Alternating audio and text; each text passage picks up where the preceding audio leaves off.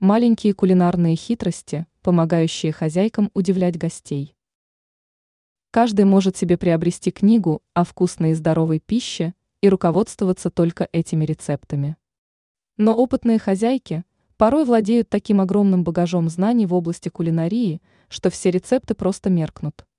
Можно придать необыкновенный вкус обычным блюдам, используя продукты, которые, казалось бы, несовместимы.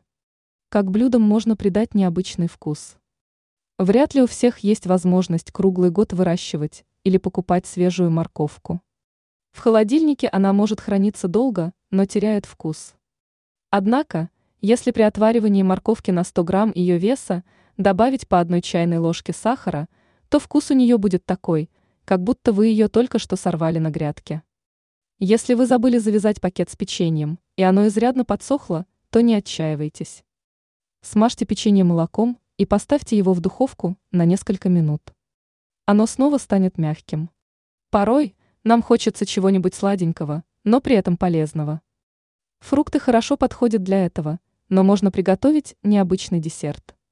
Возьмите сухофрукты, хорошо их промойте, высушите и мелко нарежьте. Добавьте в получившуюся фруктовую массу немного густого меда.